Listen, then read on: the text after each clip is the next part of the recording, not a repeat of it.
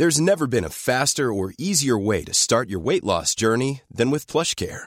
PlushCare accepts most insurance plans and gives you online access to board-certified physicians who can prescribe FDA-approved weight loss medications like Wigovi and Zepbound for those who qualify. Take charge of your health and speak with a board-certified physician about a weight loss plan that's right for you.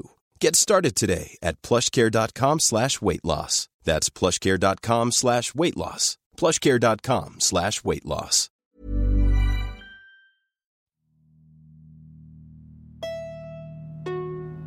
Primo auditeur et auditrice, vous faites un excellent choix en écoutant LMK. J'ai un coussin chien, je déteste les chiens, mais. euh, Bah, Oh. J'adore les animaux, hein, euh, par ailleurs, ne m'insultez pas dans les commentaires. bah, bien sûr que si, Mimi, je fais ce que je veux, d'accord? Oui. Je n'ai pas compris ce point dans le podcast. le qui kiffe. Arrête de mettre ma chose préférée et la chose que je déteste le plus dans les mêmes phrases. Quoi Quoi Je pensais vraiment pas que ça allait arriver là, putain Mais ça va pas de me poser une question pareille.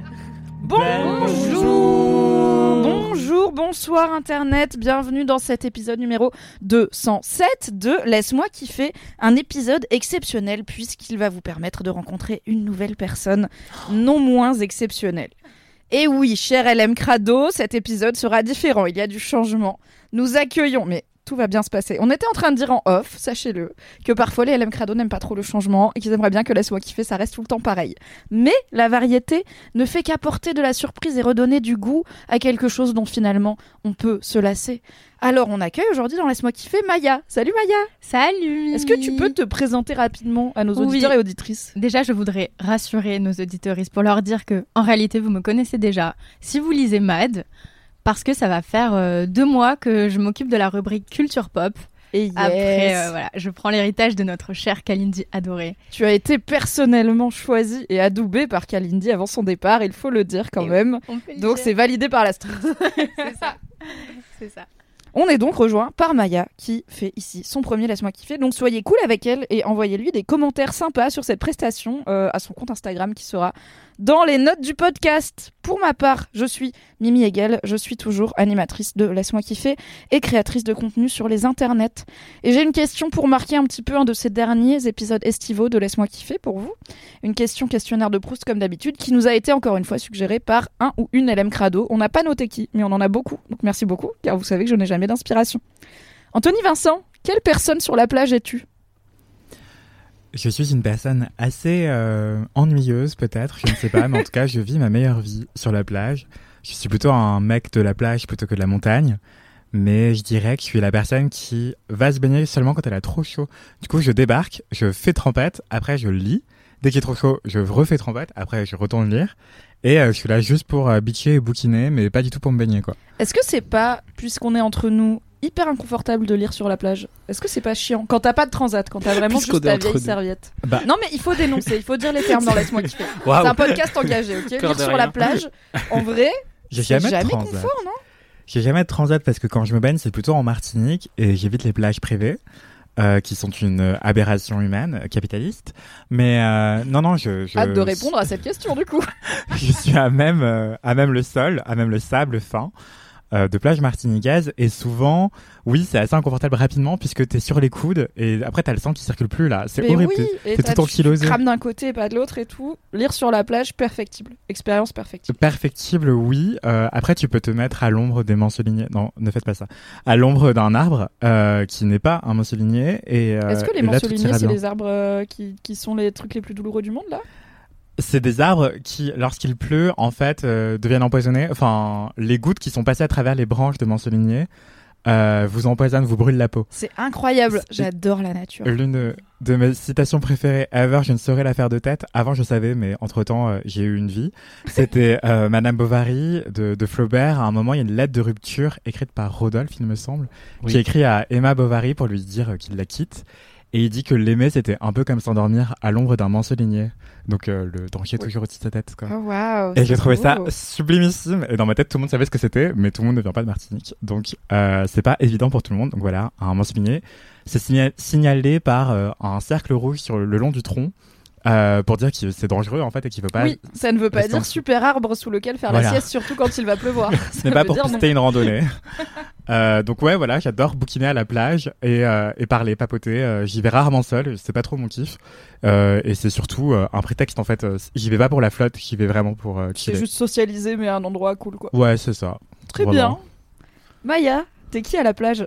Alors, à la plage, euh, en fait, la plage, c'est dans le top 3 des trucs qui me font régresser Ok, t'es un au niveau zéro. Il y a les crocos, Détective Conan, pour ceux qui ont la rêve, et la plage. Genre vraiment, j'arrive, je suis fraîche, petits cheveux bouclés, tu vois, ton meilleur, ba- ton meilleur maillot et tout, je suis trop... Je suis chaud, tu vois. Et là, je vois la mer et c'est terminé. Genre, j'arrache tous les vêtements, je me mets nue. Genre, vraiment, il y a juste un slip, tu vois. Et je cours. Et, et là, je suis genre, vas-y, la mer, go, tu vois, fais ce que t'as à faire. Résultat, typiquement, Vas-y, la mère, roule-moi dessus. je sais pas combien j'ai de story time de, de vagues qui arrivent comme ça et qui m'emportent et que ça, c'est là, c'est. Je suis en mode, oh non, des rochers. Et, et en plus, souvent, j'aime bien y aller avec mes lunettes parce que vraiment, je m'en fous, tu vois. Oui. Et les lunettes qui s'en vont dans l'océan, etc. Donc, euh, Ça fait un gros budget opticien quand même, non? Moi, j'ai pas tenté les lunettes à 400 balles dans l'océan, tu vois. Bah, j'ai fait ouais. euh, lunettes de plongée. Euh, là, ouais. ça fait un moment que j'ai les lunettes, euh, mes lunettes de soleil, c'est les trucs à 3 euros, tu sais. Ok, Parce oui, qu'elles sont coup, toutes ça passées, toutes les lunettes corrigées, elles sont passées, ouais, elles sont dans l'océan à l'heure où je parle. Rip, les lunettes avec correction. ouais, voilà. J'aime beaucoup le contraste euh, chouin enfant. J'aime beaucoup l'idée d'une meuf hein. euh, hyper sexy qui arrive et qui d'un coup est là en mode oui les vagues. Je vais me faire racler la gueule dans le sable, ça va être super. En réalité, ça va ensemble. hein. Il y a que le patriarcat qui est pas au courant que quand fait. on se met fraîche, en vrai, c'est parce qu'on a du second degré. Mais c'est une autre question. Ah, tout à fait. Mathis, toi qui es normand, qui à la plage? Bah il y a la plage en Normandie. Moi je suis dromoise, il y a pas la plage. En plus vous avez des plages mignonnes avec des petits cabanons. Moi j'aime bien les plages de Normandie. Après, c'était vraiment the gros week-end quand on allait à la plage parce que du coup, moi, je suis vraiment dans le département de Normandie qui ne touche pas l'eau. Enfin, euh, Le, enfin, le meilleur, hein, le plus sexy. Bah oui, finalement. Euh. Donc on se baignait dans le foin, c'était la folie. Non, euh, tout simplement, on faisait des week-ends à, à Ouistreham. si vous connaissez un peu Ouistreham, vous riez avec moi. Je connais Sinon, bah, vous êtes dans cette salle, euh, vraisemblablement. de Florence Aubenas. Oui, Euh, c'est ça. qui, bah, euh, c'est celui avec- où elle s'est immergée dans les femmes Ouais. de ménage. Elle s'est infiltrée dans des. Bon, je dis des femmes, enfin, Oui. dans du personnel de ménage, mais c'est Où elle a sincèrement raconté- des femmes sur des bateaux, c'est ça? Oui, elle a raconté en gros le quotidien des meufs qui bossent sur le ferry euh, avant que les gens arrivent et après que les gens repartent. Yes, et euh, ça s'appelle. Ouistreham et ça a été adapté en film par Emmanuel Carrère euh, récemment. Et j'avais écrit une petite critique sur Mademoiselle que je vous glisse dans la description. Euh, toujours est-il que du coup, euh, normand ou pas normand, quand je vais à la plage, je suis toujours extrêmement content. Je suis en mode oui, la plage, la plage, la plage. Et puis j'arrive, je... Bah voilà. On- on- Voilà. Tu sais, t'es installé, t'es sur moment le où c'est un sable et tu chier, fais quoi. voilà, voilà, on s'est baigné une fois, on a lu un peu, on a mal au dos, on a essayé d'écouter de la musique, on a fait tomber les écouteurs dans le sable, on se déteste. Bon, bah voilà, quoi, ça, ça fait 10 minutes qu'on est là finalement. C'est bien. Donc, euh, ouais, très très vite, je m'ennuie. Et pourtant, enfin, souvent, le, le, le temps, hein, enfin, je sais pas, le temps se déforme un peu, ça doit être le sable, je, je sais pas comment ça se passe, C'est le soleil, il faut mettre un chapeau. Peut-être. Peut-être. Mais du coup, ouais, au bout d'un moment, j'ai l'impression que genre j'y ai passé 5 ans et en même temps ça fait 10 minutes et en même temps ça fait quand même 4 heures parce que ça prend quand même du temps. Je sais pas, je comprends rien, je m'ennuie à la plage. Voilà. Très bien. Tu es content, mais tu t'ennuies. Je suis une personne en insolation principalement, Oui, je pense que c'est à ça. Mets-toi à l'ombre, prends un parasol. Mais pourquoi t'as trop à d'y retourner? Bah je sais pas, j'oublie, je crois. Je fantasme la plage, je pense. Ouais. T'es là en mode Ah oui, c'est bien comme concept. Il faut imaginer Sisyphe heureux, voilà. Benoît Hamon, petit ange parti trop tôt.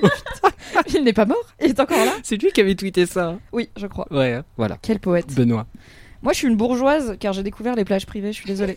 Oh Euh, putain. en fait, euh, ouais, désolé. En fait, j'ai grandi vraiment euh, plage publique au Maroc avec euh, toute la famille. On a même une fois fait un couscous sur la plage, ce qui est pas une bonne idée parce que vraiment au Maroc il fait très chaud en été et bouffer un couscous quand il fait très chaud c'est bof et manger un truc fait de petits grains dans un endroit où il y a plein de petits grains de sable c'est pas dingue. Mais on a déjà fait couscous familial sur la plage euh, avec les membres de la famille qui habitaient le plus près qui l'ont ramené chaud dans le couscoussier. C'était un ride. Mais en grandissant, j'ai commencé à aller à la plage avec des potes en tant qu'adulte. Et mon problème dans la vie, c'est que je n'ai pas de voiture et pas le permis et que je n'aime pas ça.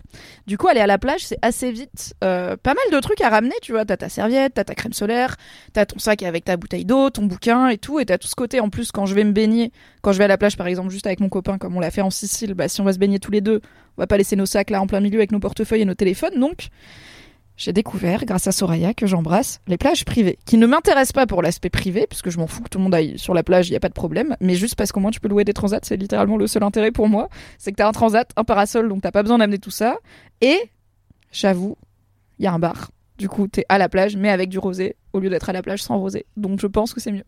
Donc, je suis team euh, plage privée, sorry, euh, la gauche. Voilà, je vous le dis. Mais pour moi, c'est littéralement pareil qu'une terrasse de restaurant, tu vois. C'est genre la- le même concept, c'est que tu payes un service pour pas avoir à trimballer des trucs. Donc, euh, je n'avais jamais réfléchi à l'aspect ultra capitaliste des plages privées. Ouais, là, je viens littéralement de ramener une natte de pique-nique à la rédaction de Mademoiselle pour quand je vais manger dehors et ne pas payer de terrasse car je suis un rat.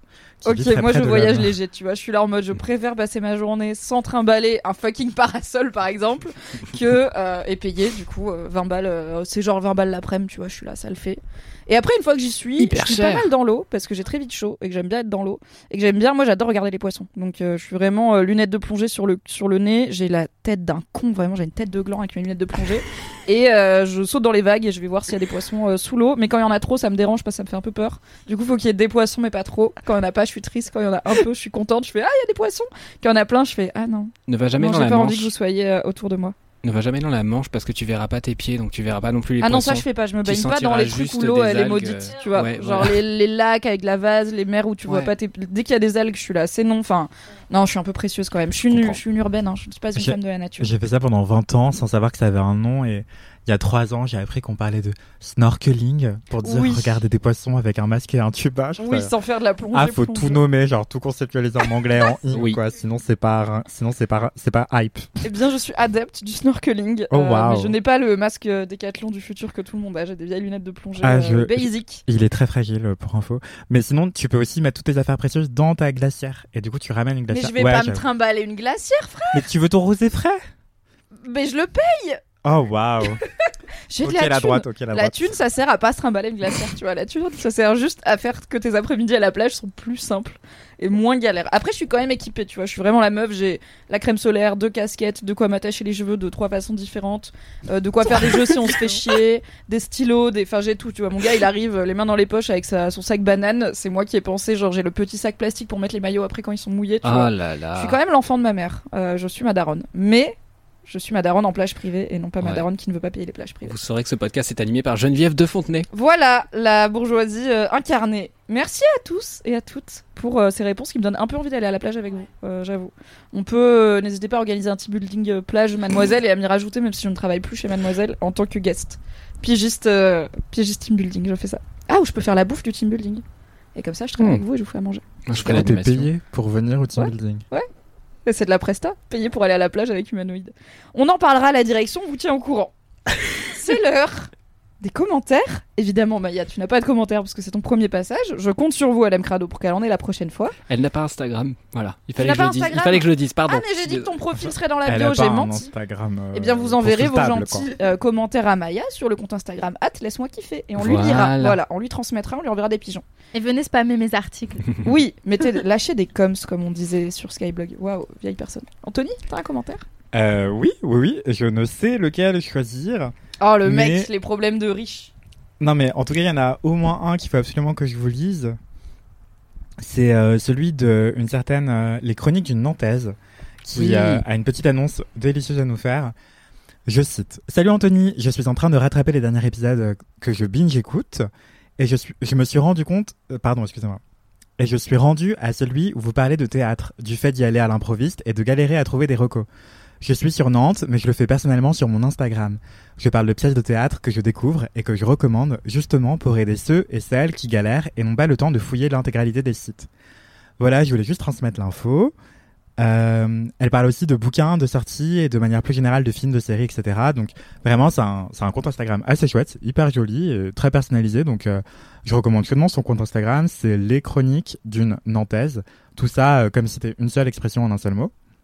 Et sinon, il y a vraiment un commentaire qui m'a beaucoup fait rire, qui, que j'ai reçu tout à l'heure, euh, de Hélène. Euh, donc c'est mana-du-bas Lena-du-bas 78 qui me dit euh, que, je, que je suis un héros grâce à Laisse-moi kiffer. C'est très vrai. Et, et surtout, elle dit Moi, la fille qui fait du roller quad et qui kiffe le sirop violette, je dis Vive Anthony. Donc vraiment, je me suis dit C'est toi en fait, C'est moi.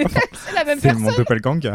Et donc voilà, elle nous attend avec Aïda à Lyon. Et si vous faites du roller, euh, cher LMK euh, ou cher euh, team de LMK avec moi, vous pouvez venir, hein, j'imagine. Ce serait très cool qu'on fasse une sortie roller à Lyon en roller. Carrément. On avait fait il y a des années un meet-up avec des mademoiselles à Lyon, parce que on y était allé pour couvrir je sais plus quoi avec Fab et c'était trop cool. On s'est retrouvé à genre 40 personnes en terrasse. On avait genre on squattait toute la terrasse et c'était juste trop bien de parler avec trop plein de meufs qui avaient des vies hyper intéressantes. J'avais parlé de l'éducation nationale avec une prof, c'est trop bien.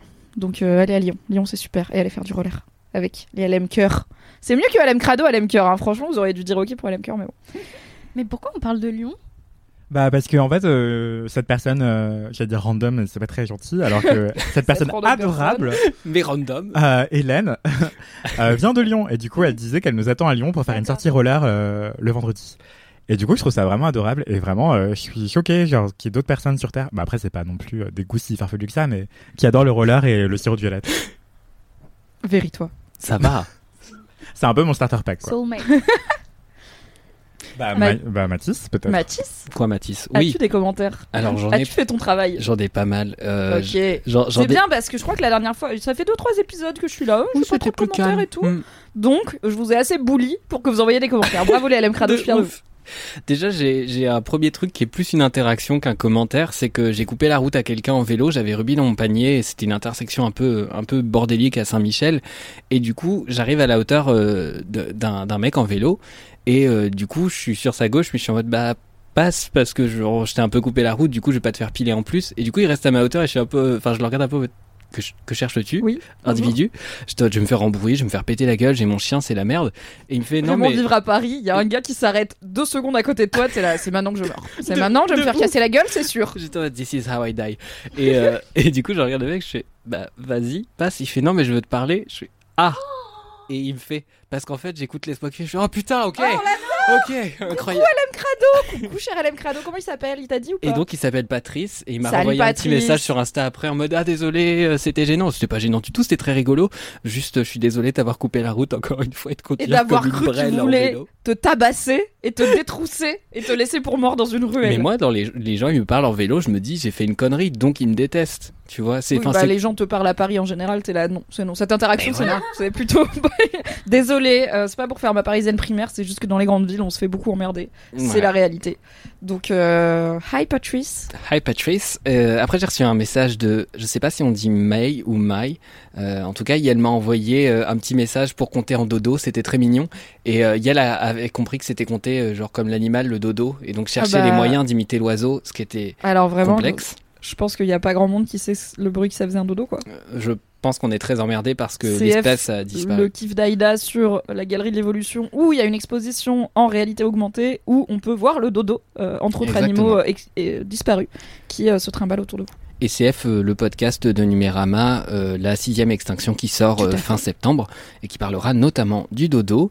Et euh, il y avait un commentaire aussi de Lisa que je résume très très vite, euh, qui m'a dit que elle aussi elle avait étudié un peu les cultural studies et que du coup ça lui avait beaucoup plu d'entendre tout ça et qu'elle avait eu Marion Dalibert euh, comme prof et donc c'est une sociologue dont j'ai parlé la dernière fois et qui disait qu'elle était super. Mais je voulais surtout vous parler d'un commentaire que j'ai reçu sur Ça, Twitter. c'était ton intro à tes commentaires. Quelle arnaque. Je vous ai dit quelle que j'en avais arnaque. plein, je suis désolée. Et en fait, c'est pas mon commentaire, donc ça compte pas vraiment comme le mien. C'est le commentaire de Cédric.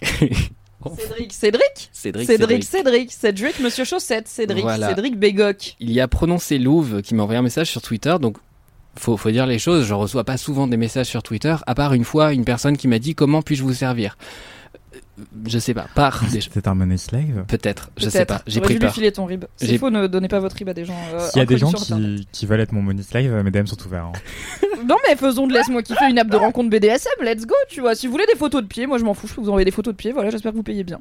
Let's go Ok. Et toujours est-il que j'ai reçu un message donc de prononcer Louve euh, qui me dit euh, coucou Mathis, j'espère que tu vas bien, tout ça, tout ça, et qui me parle donc d'un kiff euh, que- que- qu'elle a beaucoup apprécié au sujet de The Expense. Et là vraiment mes sourcils se froncent.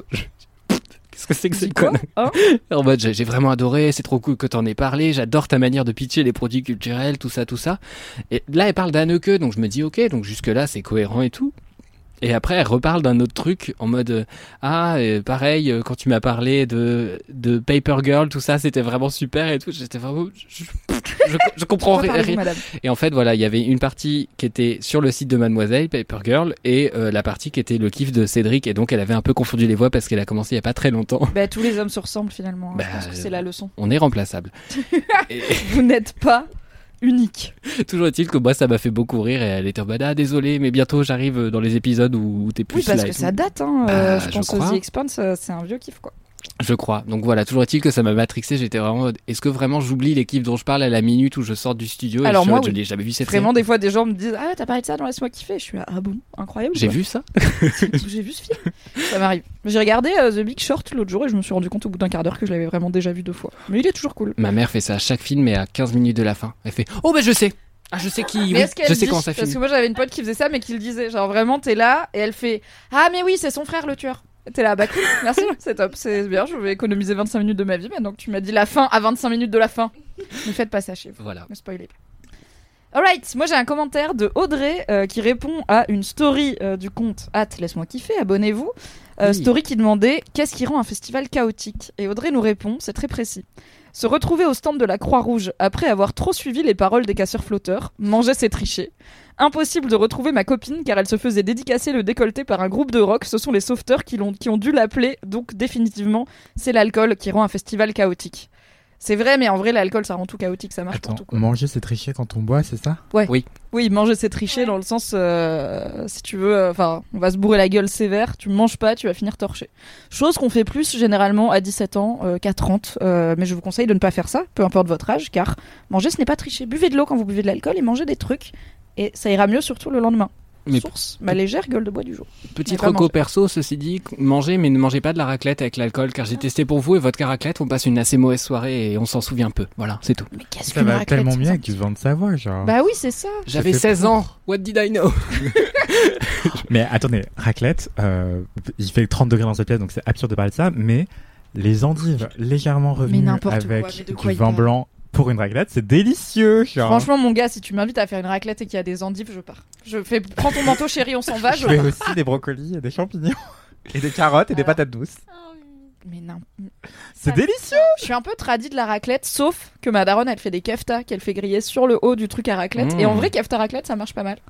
Mais raclette, endive, brocoli, non mais. Non. il y a aussi Non, une pomme de terre, tu vois. Le but c'est de manger mal quand même, hein, c'était le concept. Ah ouais. Puis du fromage fondu sur des endives, je me dis si c'était bon, on le ferait plus souvent. Bah, les endives au jambon, c'est avec du fromage, non? Ah oui, c'est gratiné. Non, c'est avec du jambon. Et des béchamel, et de la Béchamel. béchamel et du Ouais, je fromage. crois Mais tu vois, est-ce que c'est bon? Pas Ah, du c'est tout. super bon. C'est pas vraiment bon. C'est pas. Désolé le Nord, je sais. Non mais là tous les adorateurs des chicons, ils vont me tomber dessus pire que les Bretons.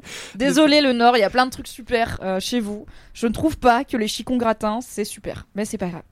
C'est l'heure d'une de mes rubriques préférées de Laisse-moi kiffer qu'on a Attendez. trop. ra- Quoi J'ai oublié un kiff. Mais, enfin, un commentaire, mais je veux pas le lire en entier. Je voudrais juste dire que une certaine personne qui s'appelle Charles a dit qu'elle m'écoutait en x 1,8. et Waouh. trouvait que c'était totalement compréhensible. Le record est battu. Attends, Donc, mais elle voilà. est bionique. Elle a cette personne, c'est une mutante. Elle a un super pouvoir. Je non, pense mais que moi aussi, ma théorie c'est que tout le monde a un super pouvoir nul. Genre un truc que tu sais qui sert à rien, tu sais qui est un peu, mais juste il y a que toi qui peux. Et je pense qu'elle son super pouvoir c'est qu'elle peut t'écouter en quasiment x2. Elle entend hyper bien les gens qui parlent vite. Ça sert pas à grand chose, mais c'est pratique pour laisse-moi kiffer. Ouais, c'est pratique. Non, en tout cas, elle cette personne écoute les en x2 quoi. Ouais, Pourquoi ouais. vous faites ça? La vie elle est trop courte, qu'est-ce qui se passe? I don't know. Du coup, merci pour vos commentaires. Envoyez-les nous sur Instagram, soit à nos comptes respectifs qui sont dans la description, soit sur hâte laisse-moi kiffer. Et on a une vie de bolos, c'est ma passion. Les vies de bolos, c'est des moments euh, de loose qui vous arrivent dans votre vie et que vous nous racontez. Et on aime beaucoup partager votre loose avec empathie et sans moquerie. Et aujourd'hui, on a Mathilde qui nous raconte une vie de bolos que je n'ai pas lue en avance, donc je vais la découvrir avec vous. Mathilde nous dit Coucou LMK, je voulais partager une vie de bolos avec vous. Je travaille dans une ferme où on fait entre autres des artichauts. C'est trop bien les artichauts. Au mois de juin, c'est la pleine saison, on les ramasse dans les champs puis on les conditionne en carton. Il y a une technique pour les ranger en fonction de leur calibre, c'est très précis. On met en moyenne 34 artichauts par carton et ça prend 3 heures à 3 personnes. On est vendredi, on met les cartons sur des palettes, puis avec le chariot élévateur, je charge les palettes dans le camion. À chaque fois, c'est stressant. 10 cartons par étage, 8 cartons à hauteur, ça tangue, etc. Il faut savoir que les palettes ne sont pas attachées ni filmées, donc avec du, euh, du film plastique à la ferme. Euh, mon patron me rappelle qu'il faut donc rouler doucement et ne pas faire de coups de frein au, au risque de faire tomber les cartons. Je le sais, je l'ai déjà fait. Je monte dans le camion pour aller livrer les artichauts à la coopérative. Je fais 6 mètres. Une chienne me surprend et se jette presque sous mes roues. Réflexe idiot, je freine. Bah, en même temps, normal. Mon cœur bondit. Je me rappelle qu'il ne faut surtout pas freiner et trop tard.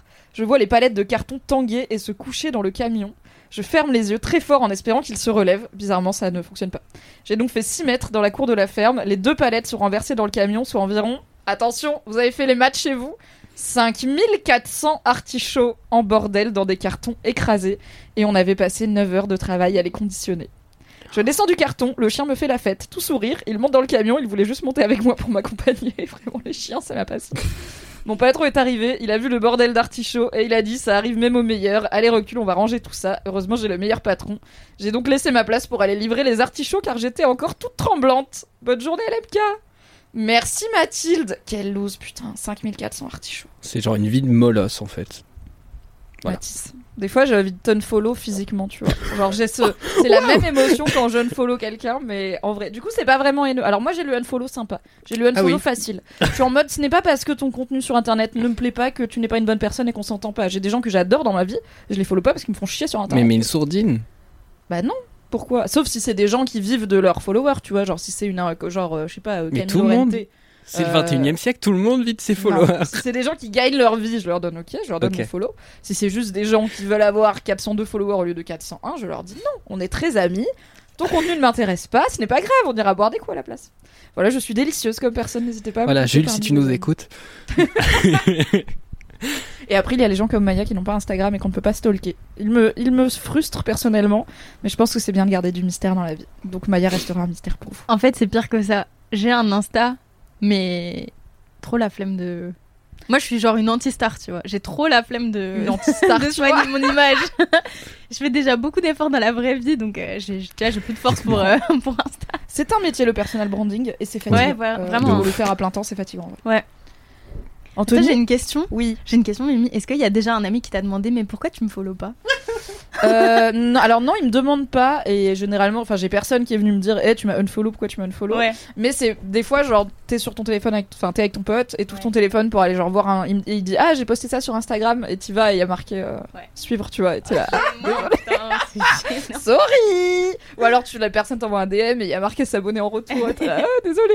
Mais non, je ne follow pas tous les gens que j'aime dans la vie car euh, parfois je les aime plus dans la vie que sur internet. Ouais. Mais c'est pas que c'est pas que c'est du mauvais contenu, c'est juste qu'il y a des trucs qui m'intéressent pas, soit parce que c'est trop énervé, soit parce que c'est trop, je sais pas, d'enfants, trop de chiens, trop de macramé. euh. T'as un truc rédhibitoire? Genre le top 1 de trucs vraiment, en vrai, les pas. trucs militants, je follow pas, tu vois. Je vais vraiment. En fait, moi, j'ai une utilisation assez euh, personnelle des réseaux. Et genre sur Instagram, je suis très très peu de comptes euh, militants, machin, parce que sur Instagram, j'ai envie de voir des chats et pas des féminicides. Euh, les féminicides, quand j'ai envie de me renseigner, j'y vais. Du coup, Mhm. euh, si j'ai des potes qui se mettent à faire des diapos. Euh, Canva euh, de euh, 10 euh, slides sur Instagram pour expliquer c'est quoi le privilège blanc. Je fais ah, super, c'est top. Je vais pas te follow, mais c'est pas grave. Ouais. Euh, je l'aime quand même et je parlerai avec joie du privilège blanc avec cette personne autour d'une bière ou d'un rosé frais à la plage, sur une plage privée. et pas sous les arbres maudits qui empoisonnent les gens. C'est horrible, tu te droitises d'épisode en épisode. Ah non mais je sais. C'est, je... Écoutez, je pense que le fait de sortir de chez le coiffeur où j'ai dépensé beaucoup trop d'argent, euh, ça me droitise. Tu vois, je me sens de droite aujourd'hui. Demain, je serai fauché et je n'aurai plus de brushing et du coup, je serai de nouveau de gauche. Voilà, ça Ouais. dépend. C'est un jeudi de droite. Peut-être dans 10 épisodes, vous entendrez Mimi faire au fond les homosexuels et vraiment ça Alors partira non, au quand même. Je ne suis pas dans la on peut plus rien dire family, euh, pas du tout. Et je vous encourage à adhérer au planning familial si vous avez un peu de. Oui. Voilà, soutenez les plannings euh, les plus proches de chez vous car ils font beaucoup de bien dans le monde et en France. On va faire les kiffs et attention à Crado, deuxième changement dans cet épisode, vous êtes ready Vous en avez eu un aperçu pendant le tour de table des de la question de Proust et des commentaires. Nous avons changé d'ordre pour des questions de on est installé à des endroits différents dans la pièce de tournage pour vous donner les coulisses. Et euh, moi j'aime bien euh, partir de ma gauche et faire dans le sens des aiguilles d'une montre. Donc à ma gauche aujourd'hui, c'est Anthony Vincent qui va livrer son premier kiff. C'est tout. Tout va bien se passer à part ça. Anthony, c'est quoi ton kiff? C'est un kiff qui est pas très drôle, mais qui est vraiment magnifique, poignant, puissant et important et hyper euh, éclairant, enfin informatif. Donc ça s'appelle Inside Kaboul. C'est un podcast documentaire qui suit le quotidien brisé de deux jeunes afghanes euh, pendant un an. Donc euh, pour la faire courte, euh, euh, grossièrement, euh, les talibans ont pris euh, Kaboul, donc la capitale d'Afghanistan, euh, l'an dernier, en août 2021. Et depuis, c'est euh, c'est, euh, bah, plein de droits humains sont menacés, en priorité euh, ceux des femmes, évidemment, et surtout celles qui sont jeunes. Euh, et du coup, il y a une journaliste de France Inter qui s'appelle Caroline Gillet, qui a recueilli pendant un an les notes vocales de deux jeunes euh, femmes afghanes qui s'appellent Marwa, 23 ans, et Raha, 21 ans. Et donc, elles les envoyaient au péril de leur vie parce qu'en fait, elles n'ont pas le droit de faire ça, de communiquer avec une journaliste occidentale pour raconter la réalité de leur quotidien à Kaboul. donc elles, elles, elles, envoient des notes vocales en cachette pendant un an euh, à cette journaliste qu'elles ne connaissent pas, qu'elles n'ont jamais rencontrée. Euh, il y a un fixeur qui les a mis en contact. euh, Enfin, un fixeur, c'est même euh, plus complexe que ça, mais fixeur, c'est un terme qu'on emploie beaucoup dans le journalisme, enfin de jargon pour dire euh, quelqu'un qui vous dont le travail est de vous mettre en contact avec euh, des gens locaux quand vous venez pas du pays ou de la région. Donc par exemple, euh, si vous êtes un journaliste français qui va en Afghanistan, vous n'avez pas forcément des contacts sur place. Et le travail d'un fixeur, ça va être de vous mettre en contact avec les bonnes personnes. euh, et de façon euh, la plus sûre possible parce que parfois c'est compliqué les gens sont réticents à vous parler ils vous connaissent pas donc c'est à ça que sert un fixeur ou une fixeuse et donc Caroline Gillet a été mise en contact avec ces deux femmes afghanes pour qu'elles lui envoient des notes vocales, ce qu'elles font pendant un an du coup de la prise de Kaboul par les talibans en août 2021 à août 2022. Euh, enfin peut-être que ça s'est terminé quelques semaines avant ça, mais mais en tout cas, enfin non même pas parce qu'il y a un épisode bonus qui est vraiment très très récent. Mais en gros le podcast pour vous la faire euh, courte pour vous vous visualisiez à quoi ça ressemble. Donc c'est 8 épisodes de 30 minutes, 20 à 30 minutes chacun. Euh, et c'est hyper intéressant. C'est en français. C'est en français. C'est un podcast de France Inter pour Radio France.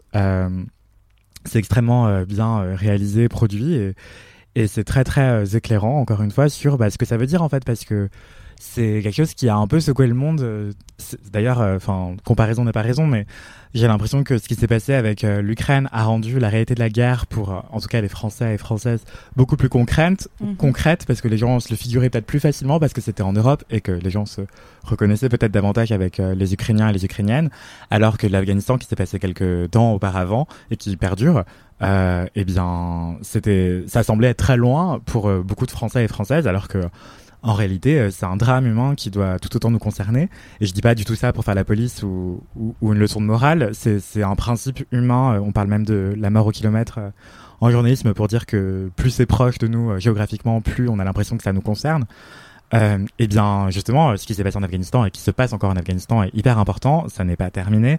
Euh, c'est une forme de totalitarisme et, euh, et c'est hyper important de, de se renseigner à ce sujet-là. Et en fait, ça peut sembler très compliqué de suivre des informations sur des médias généralistes et ça peut aussi paraître très froid et violent et, et incompréhensible parce qu'on se dit mais je suis pas expert ou experte en géopolitique du coup j'ai pas les armes pour comprendre ce qui se passe bah là c'est deux femmes qui envoient des notes vocales c'est traduit en en fait ce qu'elles disent c'est en anglais mais c'est traduit euh, Mhm. très bien de manière très fluide euh, par une euh, par une journaliste euh, qui fait les voix de Marwa et, et Raha et en fait, c'est c'est hyper intéressant et, et voilà, en fait, on se reconnaît beaucoup plus. Enfin, c'est pas une question de se reconnaître, mais c'est beaucoup plus facile d'appréhender ce qui se passe parce qu'elles sont vraiment, elles disent, bah là, je suis dans ma cave, euh, cachée de mon père et et, euh, et mes frères et sœurs parce que euh, j'ai pas le droit de communiquer avec vous, quoi. Voilà ce que je fais. Euh, Il y en a une par exemple qui raconte qu'elle a caché sa guitare parce qu'elle a pas le droit de jouer de la musique à cause des talibans et euh, du coup, elle a caché sa guitare dans, dans un endroit X et les cordes de la guitare dans un endroit Y pour surtout pas qu'on comprenne qu'elle pourrait encore en faire. Et elle dit, euh, comme ça, elle pourra prétexter que la guitare est cassée depuis belle lurette et que voilà des choses comme ça. Il y en a une qui hésite à partir, elle sait pas si elle va le faire ou pas parce qu'elle a peur d'abandonner sa famille derrière elle.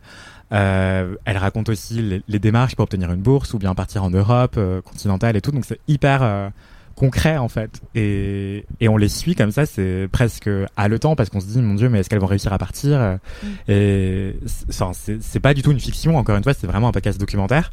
Euh, ces personnes-là existent vraiment et elles racontent euh, la vie d'autres personnes qui existent vraiment et, et c'est un drame qui est tout près de nous en fait et qui est presque à nos frontières si on voulait bien si on voudrait bien les ouvrir. Mais mais euh, mais voilà enfin c'est c'est aussi hyper euh, éclairant sur euh, bah, la réalité de, de des réfugiés aussi potentiellement parce qu'il y en a une justement qui devient réfugiée en Europe et, l'autre bah, elle galère encore. Et du coup c'est ce que raconte Caroline Gillet dans ce podcast qui s'appelle Inside Kaboul qui est disponible sur toutes les plateformes d'écoute depuis août 2022 et avec à la réalisation Anna Bui et au montage Cyrielle Tello Ceci est l'histoire d'une correspondance.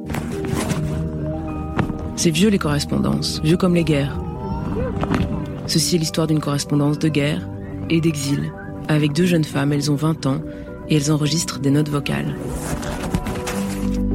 En août 2021, les talibans prennent Kaboul. Il y a sur nos écrans les images de leur arrivée dans les rues de la capitale afghane. Il y a la terreur et l'aéroport rempli de ceux et celles qui tentent de fuir. Je me demande depuis Paris ce qui se passe dans les appartements, comment on vit ce bouleversement dans les salons, dans les familles et quand on est une femme. Une connaissance là-bas me donne les contacts de deux de ses copines anglophones, Raha et Marwa.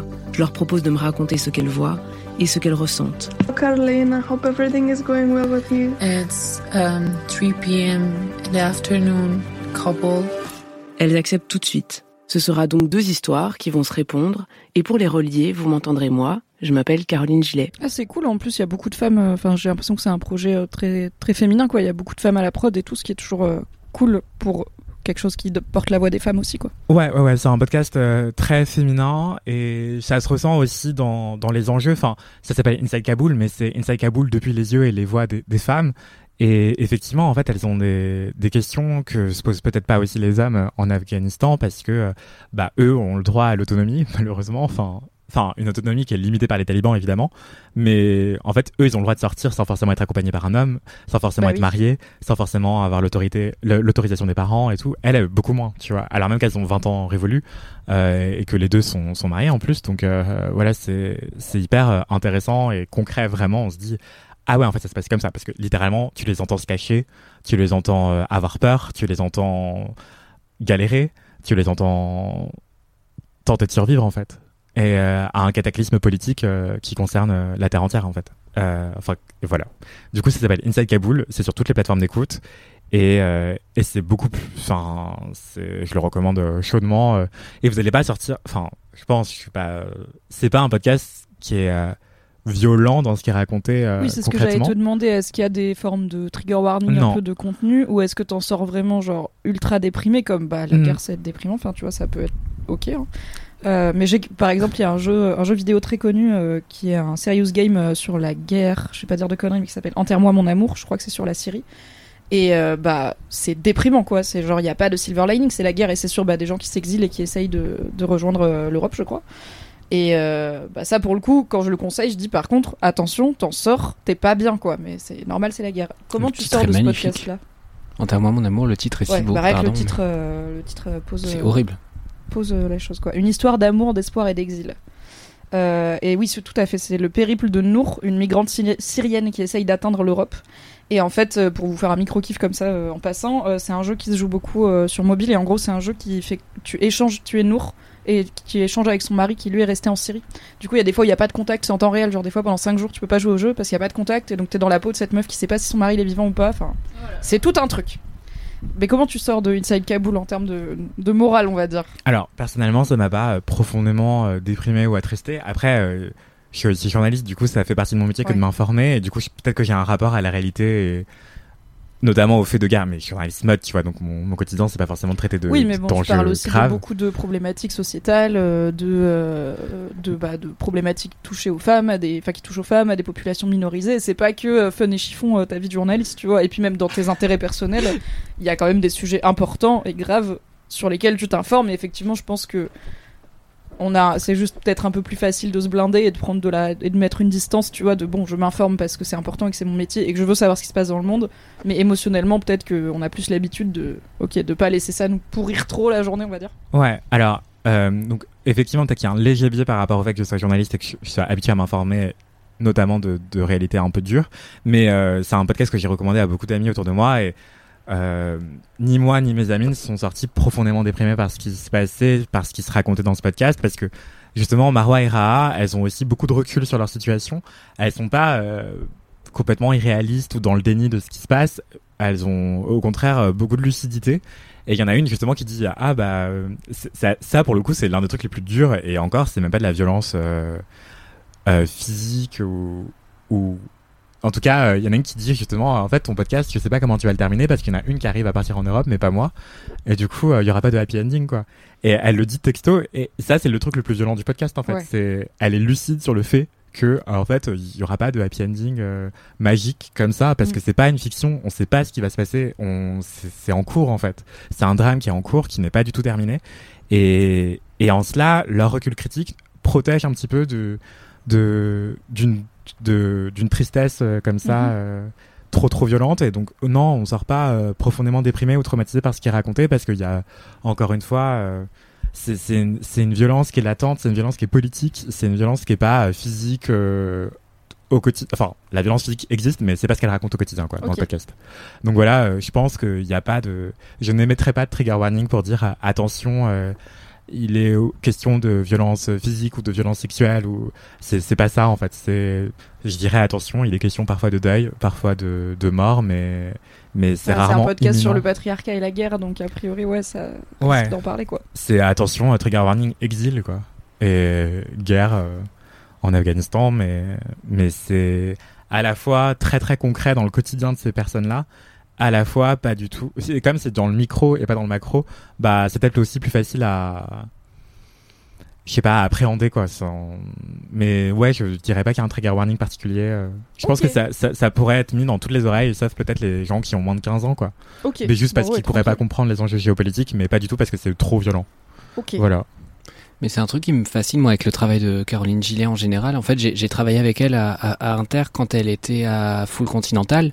Et Full Continental, justement, son émission, je trouvais qu'elle avait déjà un angle assez... euh, comment dire Disons que dans son incarnation, elle contrebalance parfois la violence de ce dont on parle. Et euh, dans Full Continental, pour vous briefer vite fait l'émission, c'était une émission qui s'intéressait à la jeunesse européenne. Et en gros, on prenait euh, une émission, une thématique, mais c'était souvent une thématique slash un pays. Et du coup, euh, il y avait un, un travail de production monstre parce qu'il fallait trouver plein de jeunes sur place, etc. Et on essayait de trouver des gens. Est-ce que tu connais pas d'autres gens qui connaissent des machins et tout?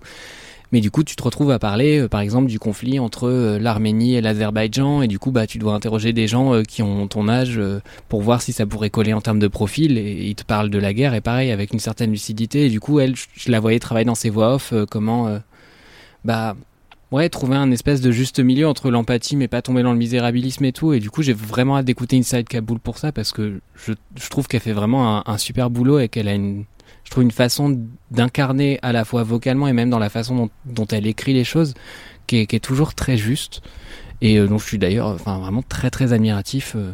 quand j'ai vu que tu en avais parlé j'a- j'avais trop hâte de, lire ton article parce que du coup euh, il y a l'article d'Anthony que vous pouvez retrouver dans les notes du podcast mais du coup je suis content que tu en parles ici comme ça j'ai encore plus envie d'aller écouter Grave. Faire la pub des podcasts dans des podcasts, c'est toujours une bonne idée. Comme ça, on est sûr que les gens qui écoutent, eh ben, ils écoutent des podcasts. Merci Anthony, ça a l'air très intéressant. Maya, c'est quoi le premier kiff du reste de ta vie? Bah écoutez, on va rester sur des grosses larmes. Sur Allez, des la chialance, c'est l'épisode du fun. Mais de joie et d'émerveillement. Ah, Parce que le ah le twist. Ah, Elle ouais. nous a eu. Comme quoi. Non mais justement, débat. Vous me direz, vous, comment vous réagissez quand vous êtes euh, trop heureux, trop émerveillé. Euh, moi, en l'occurrence, c'est euh, par le, le ciné. hein. Voilà, spoiler, c'est évidemment le ciné. Euh, hier, il y a le meilleur film de l'année qui est sorti au cinéma. Allez, discrètement. la go, elle pose ça là. C'est bon, le meilleur film Voilà. de l'année, il est au cinéma. En Vous y allez, c'est Maya qui l'a dit. Et encore, hein, j'aurais aimé dire du monde, mais bon, voilà, on va... Ta, ta rigueur journalistique Voilà. t'oblige à vous faire preuve d'un peu de retenue. Je comprends, Voilà. c'est juste le meilleur film de l'année. Et comme, comme ça, la semaine prochaine, quand il y aura un autre bête de film, je dirais Ok, lui, c'est du monde. Donc voilà, meilleur film de 2022. C'est Layla et ses frères. C'est un film iranien de, du réalisateur Saïd Roustahi, une petite personne de 33 ans, genre vraiment archi jeune. Hyper impressionnant quand tu vois la densité et la virtuosité de son film. Donc Layla et ses frères, euh, c'est une grande fresque familiale qui dure euh, 2h40. Mais ne vous laissez pas dissuader par la durée du film parce Franchement, que... on se tape des Marvel de 2h40, on peut aller voir Layla et ses frères, tu vois. Ah, ils sont culottés Non, mais Ça fait tellement longtemps que j'ai abandonné Marvel, Oh là ça là. dure 2h40. Mais tous les films, la même fucking Tarantino, je me suis tapé 2h35 de Once Upon a Time in Hollywood. J'étais là, mais Ouais. arrête, fais des cuts. Bref, faites des films de 2h en vrai, c'est bien aussi. De ouf, de ouf. Mais là, on est heureux que ça dure 2h40 et vraiment, on aurait pu rester encore plus longtemps. Et du coup, c'est une famille composée de un tas de frères. Ils sont peut-être quatre garçons et il y a Layla parmi eux. Et ils sont complètement ruinés. C'est impressionnant visuellement, tu les vois qui sont à, à 5 grandes AD de 30-40 ans qui dorment dans une, une seule chambre. Tu vois, ils sont en mode salut les gars. Et tu sais, genre, il y en a un qui pose sa tête sur les fesses de l'autre et l'autre qui a les pieds sur son visage. Et c'est ok, tu vois, c'est assez impressionnant. Et, euh, et Layla, très intelligente, très déterminée, elle va leur proposer des moyens de s'en sortir. But she's a girl. So, problème. et et c'est divinement bien écrit, bien filmé, c'est archi surprenant, il y a des rebondissements tout le temps. Et, euh, et c'est notamment une confrontation de différents points de vue. Et chaque point de vue te retourne le cerveau. Les dialogues sont hyper bien écrits. Et à chaque fois que quelqu'un ouvre la bouche, t'es en mode Ouais, je suis trop d'accord avec toi, c'est toi qui as raison. Trois secondes après, quelqu'un rétorque et t'es en mode En vrai, c'est toi qui as raison et tout comme ça. Et même pour les frères, tu vois. Tu connais, on arrive, on est en mode Moi, je suis du côté de la fille, ça bouge pas. Bien sûr, c'est elle qui a raison. Et- ouf. Eh ben, c'est plus compliqué que ça. Euh, évidemment, ça reste un film radicalement féministe. Et euh, pourquoi j'en parle Au-delà du fait que c'est le meilleur film du monde, c'est que. De l'année, on a dit, attention. Du monde Attention. Je l'avais- c'est bon, on a upgradé la note, c'est le meilleur film du Je monde. me suis la rappelé à quel point il était d'art en en parlant, du coup. J'étais ressaucée. Et euh, I'm Sandra, and I'm just the professional your small business was looking for. But you didn't hire me because you didn't use LinkedIn jobs. LinkedIn has professionals you can't find anywhere else, including those who aren't actively looking for a new job but might be open to the perfect role, like me. In a given month, over 70% of LinkedIn users don't visit other leading job sites. So if you're not looking on LinkedIn, you'll miss out on great candidates like Sandra. Start hiring professionals like a professional. Post your free job on linkedin.com/achieve slash achieve today. Et pendant le film, j'ai j'ai beaucoup rigolé. J'ai été très captivée. euh, Et quand il s'est terminé, j'ai chialé ma race pendant trois heures. Ce qui m'amène à vous poser la question comment est-ce que vous vous réagissez quand vous voyez un film magnifique? C'est pas forcément qu'il est très triste, tu vois. Mais c'est que ça t'a demandé tellement d'investissement émotionnel, ça, même ton corps, tu vois, il était investi dans le, dans le truc, que moi, ça se, ça se manifeste par. euh, Genre, il y en a qui mettent 5 étoiles sur Allociné, moi je pleure. voilà. Moi, j'écoute des podcasts de 4 heures dessus et je vais lire sur Reddit euh, tout ce que les gens racontent dessus pour. euh, Je fais ça parce que ça m'aide à comprendre pourquoi ça marche, tu vois. Enfin, en gros, la- le rôle de la critique d'art pour moi, c'est de me dire. Pas de me dire voilà l'émotion que tu devrais ressentir, mais de me dire les émotions que tu as ressenties, voilà comment ils les ont créées, tu vois. Je de suis dire il y a des références à ci, là il y a un écho à ça, là en fait il y a tel procédé qui fait que machin. Et comme c'est des gens plus intelligents que moi dont c'est le travail, je suis là, ah mais ouais, de ouf, bien sûr, c'est pour ça que j'ai ressenti tous ces trucs. Incroyable ou pas Tellement d'accord avec toi. Donc je fais ça, je rationalise. euh, Enfin non, en sortant du ciné, je me fume une immense clope et je suis là, oh waouh. Et après genre, je regarde par terre pendant 48 minutes le temps de m'en remettre. Et après Ok, je vais écouter les d'accord. podcasts. Et on est d'accord qu'il y a Et aussi un moment pas. où tu dois couper pour, euh, pour digérer tout ce qui s'est passé. Tu vas pas direct aller te, te gaver d'infos. euh. Non non, j'ai une coupe, j'ai une coupure et pareil, euh, je suis pas de la team euh, débriefer le film euh, direct quand les lumières elles s'allument. Tu vois, Ouais. je suis là, eh oh. Eh oh, laisse-moi Ouais. sortir un peu du film avant Ouais. de dire c'était bien, moi j'ai bien aimé ci et ça et tout. À la limite, bon, si c'est un Marvel, c'est pas grave, tu vois. Il y a... Mais les films où il y a un peu d'enjeu, bah, même Nope, dont j'ai parlé euh, dans le dernier épisode de Laisse-moi kiffer, euh, le générique a commencé et mon mec s'est tourné vers moi, genre alors ça t'a plu? J'étais là, Mais ta alors, gueule, mais ta pas à gueule ta ouf. gueule gentiment. TG, ah dans 10 minutes. Et là, des 10 minutes après, on est parti en Ouais. débat, en analyse, en mais qu'est-ce que ça veut dire ce plan et tout? Mais il Ouais. y a la petite, le petit sas de décompression de, eh oh, les Vraiment. émotions quand même. Surtout au cinéma. Quand tu regardes un film chez toi, je trouve qu'il y a, enfin, ça le fait moins quand t'as pas le grand écran et tout. Totalement. Ouais, de ouf. Bah moi je suis comme toi, je, je chiale sa race, enfin, c'est un enfer. Enfin bon après, euh, enfin je- C'est insoutenable, je déteste ça. Bon, voilà. bah non mais ce qui est compliqué c'est que tu sais euh, pleurer pendant le film c'est ok, personne te voit, Ah. donc t'essaies de renifler pas trop fort, donc t'essaies de morver quelque part dans ton t-shirt euh, sans que ça se voit quoi.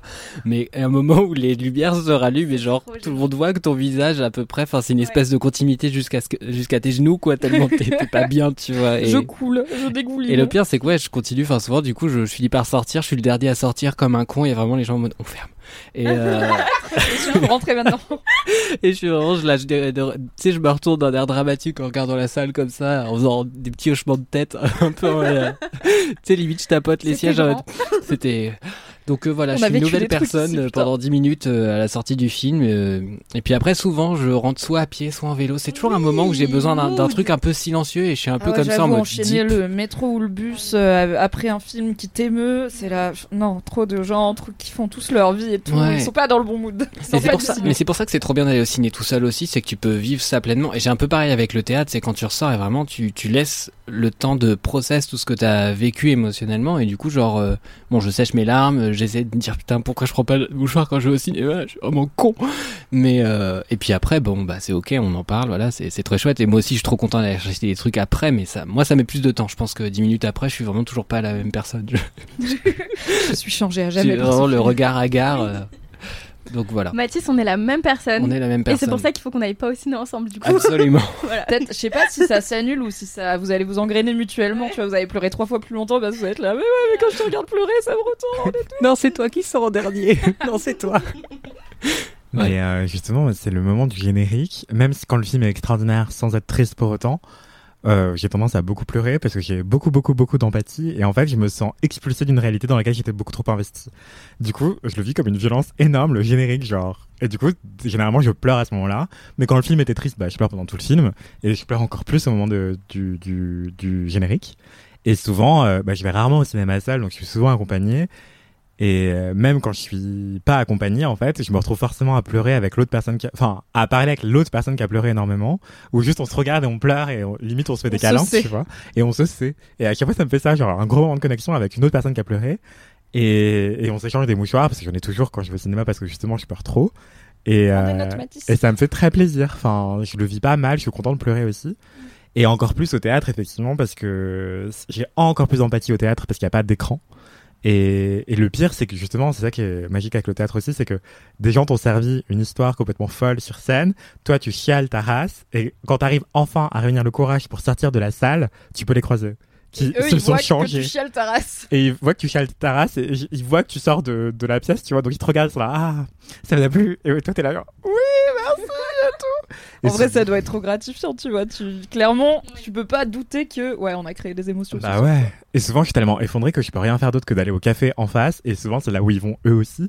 Et du coup, on se retrouve à parler. euh, et je suis là, oh, c'est trop bien. Et puis, je les écoute. Et puis, ils disent des choses articulées. Et moi, je peux rien dire sur le coup. Ou alors, euh, je fais exprès effectivement de rentrer à pied parce que j'ai besoin de réalité et de me réancrer dans la planète Terre, cette dimension-là, tu vois. Et souvent, bah, mais pour le coup, je débriefe. Je débriefe beaucoup. Euh, et je dis, ouais, c'était trop bien et tout, en pleurant, tu vois. Je dis, et puis ça, et puis ça, et j'analyse tout, et peut-être que c'est trop, mais je peux pas m'en empêcher, genre, j'ai besoin d'échanger sur ce que je viens de vivre et tout, euh, et ça me fait plaisir, quoi. Mais c'est ça aussi. Je pense. Pourquoi tu crois que je fais ce métier? C'est parce que moi aussi j'ai besoin de. Je suis ici juste pour débriefer, hein. c'est juste parce que sinon, trop plein de.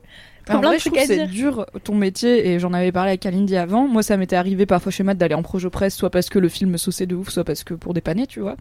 Et je trouve c'est trop dur d'avoir personne à qui en parler parce que personne l'a vu, tu vois. T'es solo, tu vas solo. euh, généralement, on n'y va pas à plusieurs collègues.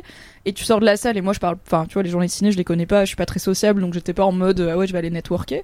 Donc vraiment, je sortais de la salle et j'étais là. Mais le reste du monde, il va le voir dans deux mois. Ce film, je peux pas rester deux mois comme ça. Qu'est-ce que je vais faire s'il y a pas d'analyse et de podcast et de trucs à lire sur Reddit? Donc Hmm. j'essayais de limiter au maximum les projets presse des films que je voulais vraiment voir parce que j'étais là ouais, mais ça sert à quoi de le voir si je suis toute seule quoi? J'ai besoin de- d'en parler avec d'autres gens. Donc euh, je respecte beaucoup ton travail. C'est trop intéressant comme, comme point de vue, parce que les gens, souvent, quand ils sont fans d'un truc, justement, c'est on veut le voir le plus vite possible, et si on veut essayer de choper un leak avant, machin et tout. Bah moi la- le seul attrait c'était je suis sûre de pas me faire spoiler tu vois. Ouais, bien sûr. Et comme j'avoue que j'ai souvent la flemme d'aller au ciné donc j'y vais jamais day one. En plus Mm. quand c'est des gros films c'est blindé et tout. Ouais. Donc ouais tu vois genre je sais pas le Joker avec euh, Joaquin Phoenix j'ai été le voir en projo presse il me tentait je l'ai vu mais ça m'a fait chier après d'aller au bar et d'être avec des potes qui l'ont pas vu et d'être là putain mais je peux et en plus enfin c'est un- tout le monde voulait le voir donc je pouvais même pas en parler c'était genre tais-toi on va le voir au ciné. J'étais ah, d'accord. Euh, mais Et ouais j'ai une giga matière à discussion. Hein. Oui, en plus, La discussion d'après, elle est aussi longue que fait le débattre film. quoi. Ouais. Mais j'y suis allée en projo presse parce que je me suis dit ça, tout le monde va en parler sur internet et j'ai pas envie de me faire spoiler et j'ai Mm. pas envie d'y aller day one parce que ça va être ultra blindé, tu vois, le jour de la sortie. Par en plus tous les fans de comics là qui sont pas toujours euh, très agréables, euh, même si on a plein des biens. Oh, je suis salée dans cet épisode, dis donc. C'est parce que je suis de a droite aujourd'hui. Euh, désolé le Nord, désolé la gauche, désolé les fans de comics. Désolé tout le monde, sauf les Bretons. Je vous embrasse, je vous adore. Comme vous le savez. Euh, du coup, oui, voilà, j'y vais juste pour éviter les, pour être sûr de pas me faire spoiler, mais sinon, je préfère y aller avec des gens. Je passe un big up d'ailleurs à une petite troupe de copains euh, et de copines qui travaillent ici, euh, Jules, Mogo et Manu et Nino, avec qui on essaye de se faire des ciné ensemble maintenant, et notamment on a été voir Nop ensemble. Ça fait deux fois qu'on va au ciné. Tous ensemble, c'est censé être un rendez-vous quasiment hebdomadaire. Bon, on n'y est pas encore parce que ça fait deux fois en trois mois. Mais c'est le mois d'août, alors bah, les gens y reviennent, donc peut-être on va retourner au ciné voir Laïla et ses frères. On a vu la bande-annonce et j'étais là, ah ouais, ça a l'air bien, donc tu le vois bien. Génial. Mathis, Mhm. merci pour ce premier kiff, ça donne très envie. Bah oui, merci T'en es sorti comme une chef. C'était très bien. On dirait presque que c'est ton métier de parler de films pour que les gens aient envie de les voir. Presque. Peut-être que je tiens un truc. Ouais. Mathis, c'est quoi ton kiff? Tu me l'as teasé et ça m'a intrigué, ça m'a ça, ça m'a ça m'a agacé d'attendre. Waouh. Pourquoi c'est agressif comme Mais réaction? parce que j'étais teasée, j'étais là, oh, j'ai hâte de savoir.